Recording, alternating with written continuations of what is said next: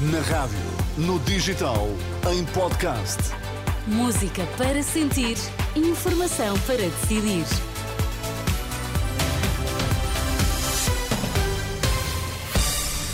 Antes da edição da noite, Pedro Queiro, vamos às notícias em destaque. Está a desmobilizar pelo menos em parte o protesto dos agricultores após promessas feitas hoje pelo governo. Após semanas complicadas, os números da gripe estão a descer e estão a estabilizar os internamentos por vírus sincicial respiratório.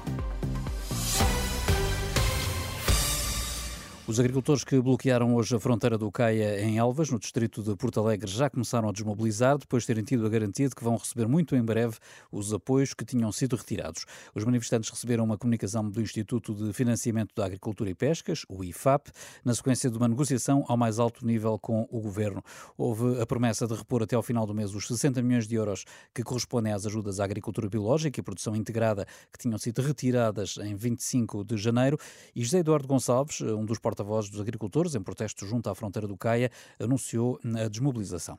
Na mesma entidade que na véspera do dia 25 de janeiro nos comunicou que eh, não íamos receber 35% da agricultura biológica e 25% por integrada, foi essa mesma entidade que hoje nos deu a garantia que vão pagar estes 60 milhões. A Ministra da Agricultura entrou na negociação ou não? Não, nem sei quem é essa senhora. Nem o Governo, nem ninguém do Governo, só não, o IFAP. Não, o Governo com certeza. Não, isto foi a mais, a mais alto nível do Governo. O que vamos fazer agora é serenamente, calmamente, vamos uh, levantar daqui com civismo, com educação. Uma atitude que este representante dos agricultores diz que deverá ser seguida em todo o país. Avisou que, caso não se cumpram as promessas de pagamento até ao final deste mês, o setor voltará à rua para reivindicar os seus direitos. Ainda assim, a Renascença sabe que o protesto se mantém, por exemplo, em Coimbra, mas também noutros pontos do Alentejo, como em Vila Verde Ficalho e ainda em Trás-os-Montes. Mais de metade dos doentes que sofrem um AVC não têm acesso a internamentos em especialidade nas primeiras 24 horas.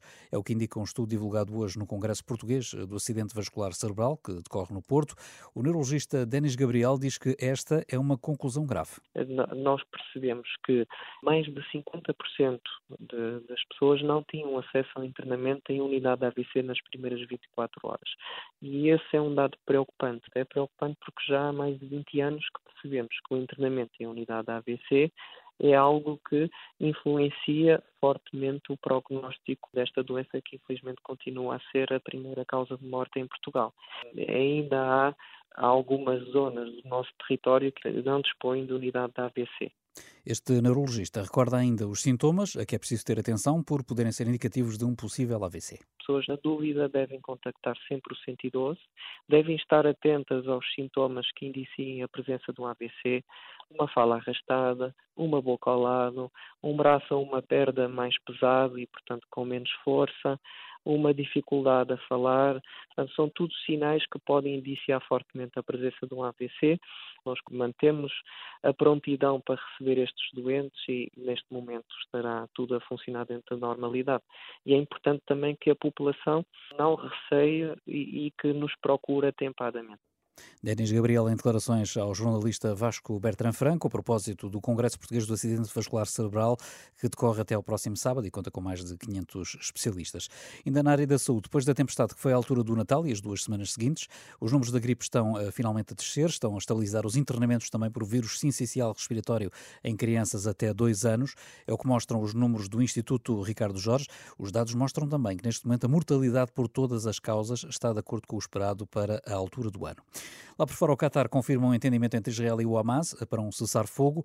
O Ministério dos Negócios Estrangeiros hum, daquele país anunciou que o grupo Hamas deu uma aprovação inicial a um acordo para a libertação de reféns e a interrupção dos combates na faixa de Gaza. O Qatar diz que a proposta recebeu um parecer positivo por parte de Israel, isto de acordo com o The Times of Israel, e que faltam apenas alguns pormenores a afinar. Ainda assim, diz estar otimista.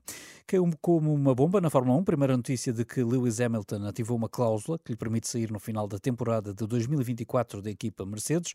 Depois, a confirmação oficial de que a partir de 2025 vai pilotar pela Ferrari e por várias temporadas. O piloto britânico tem sete campeonatos do mundo no currículo. Já a seguir, a edição da noite.